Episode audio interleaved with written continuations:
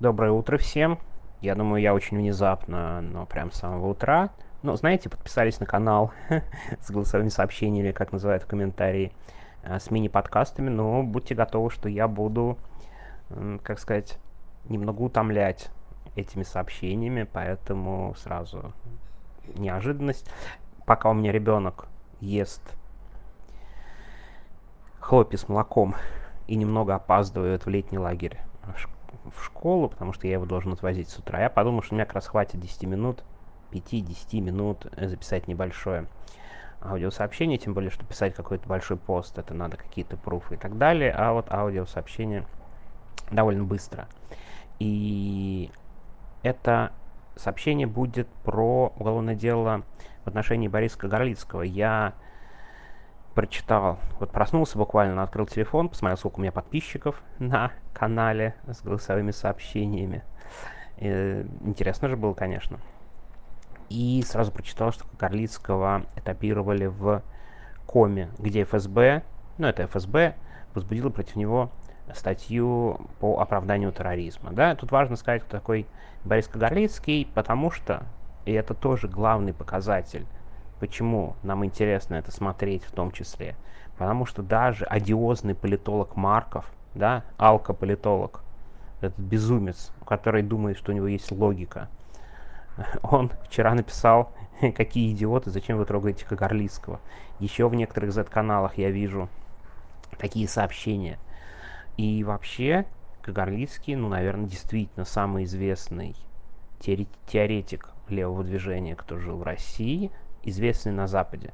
У него много книжек, у него достаточно публикаций, он известен в таких крайне левых кругах, но не крайне левых, которые мы привыкли, да, считать там сталинисты какие-то, нет, это скорее такие а максимально левые, ну вот классический пример, это там шведская левая партия, Делинки в Германии, э, они довольно скептически всегда относились к истеблишменту, и это Россия пыталась использовать. Ну, правда, Кремль в итоге сделал ставку на ультраправых на Западе, на популистов.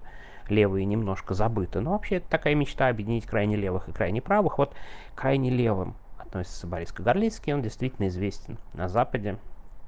И у него много публикаций, ну и в России, соответственно, тоже у него есть свое издание «Рабкор», вот он проводил стримы, и вот на него сейчас возбуждено дело. Почему я подумал, что стоит об этом сказать? Потому что первый взгляд сразу после Гиркина, но одного из таких несистемных, крайне правых в российском политическом сегменте, пришли за таким лидером крайне левого сегмента.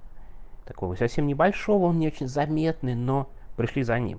Но мало того, что пришли еще и дело очень жесткое, и я боюсь, что мера пресечения будет похожа на меру пресечения у Гиркина Стрелкова. Там тут дело об оправдании терроризма, 205.2. И, кстати говоря, если уж такой быстрый совсем у нас утренний подкастик, то вообще эта статья очень сильно заработала.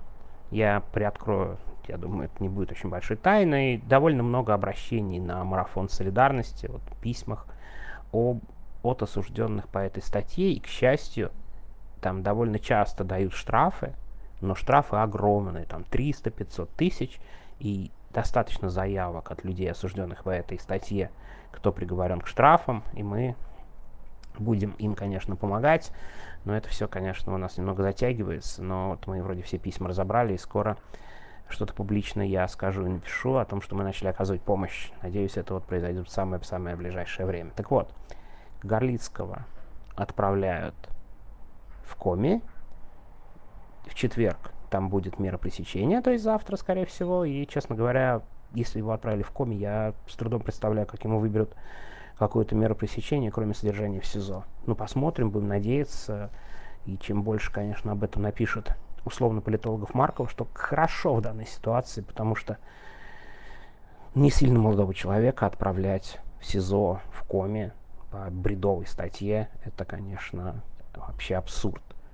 Ну, мало того, в чем дело, это вообще уже не важно. Власти настолько часто события называют терактами, что ты даже, в общем, не успеваешь за этим следить. Реально теракт примерно все, да? Дело сети теракты, и там любой украинский удар, это теракты. С Горлицким вот какая ситуация.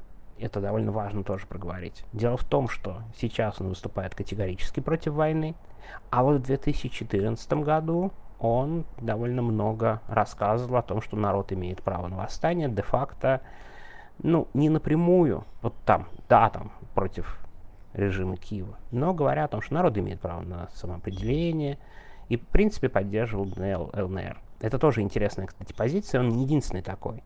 Есть часть людей, которые поддерживала в 2014 году ДНР, ЛНР, да, вот это стремление народов к независимости, конечно, совершенно искусственное и бредовое, как очевидно именно тогда, что за этим стоит Москва, но не все быстро это понимают. И те, кто выступил против войны сейчас, да, и один из таких людей так формулирует э, э, Moscow Calling, если вы читаете, там его очень сильно проклинают за это все. Так вот, Кагарлицкий, я уверен, да, вот получил уголовку просто потому, что не очень нравится. До этого он получил статус иностранного агента, он был объявлен иностранным агентом. Честно говоря, не понимаю, что в голове у властей, когда они отталкивают таких, как Горлицкий. Почему я так говорю? Да потому что вся их риторика в основном антиколониализм, борьба с западными угнетателями. И вот это все это в чистом виде левая повестка, которую представляет Борис Кагарлицкий, в том числе на интеллектуально-западном уровне. Вот в чистом виде, абсолютно. Ребят, я понимаю, что чекисты из управления Коми просто супер тупые дебилы. В этом сомнений нет никаких. Но, видимо, супер тупые дебилы там абсолютно везде, которые реально просто берут и человека, чьими словами де-факто вы говорите, ну, пытаетесь лицемерно говорить, задерживаете в абсолютно надуманной статье, да, то есть как бы э, вот я как записываю эту голосовуху просто недоумевая от уровня интеллектуального всех этих людей. Так что, э, безусловно, политическое дело и абсолютно точно жесткое, Э, новый политзаключенный. Да, вчера была длинная дискуссия, какая-то, на мой взгляд, совершенно пустая по поводу слов Алексея Навального. Как бы, не знаю, к чему там можно было придраться. придраться. Конечно, дело против Стрелкова Гиркина политическое, при том, что нам не надо обязательно к нему хорошо относиться, говоря, что дело политическое. Так вот, э, Кагарлицкий окажется с большой вероятностью в СИЗО. И тут важный такой момент к вопросу о преемственности. Дело в том, что впервые Борис Кагарлицкий был арестован, внимание, в начале 80-х годов. В начале 80-х по делу молодых социалистов. И их там обвиняли. Я могу ошибиться, я сейчас даже не полезу никуда смотреть, честно говоря. Все равно сейчас ребенка вести, он, мне кажется, доел где-то там на заднем фоне а, вести в летний лагерь.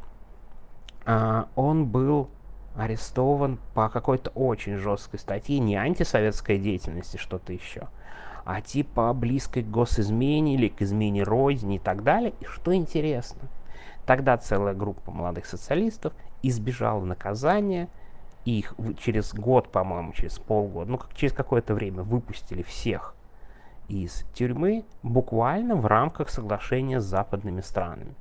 Ну, то есть тогда Запад и СССР периодически обменивались такими жестами, и вот в рамках этих жестов их выпустили на свободу. Но сам факт, вы задерживаете человека, который отсидел еще в Советском Союзе, и при, примерно все о нем понятно и известно, ну вот, вот так. Ну, знаете, последнее, что тут, тут хотел бы сказать. Эм, ну, вот я часто вижу эти разговоры уезжать, не уезжать, риски, не риски. Но, увы, когда человек иностранный агент, когда он пытается высказываться открыто, он, конечно, находится под такой лупой, под таким микроскопом для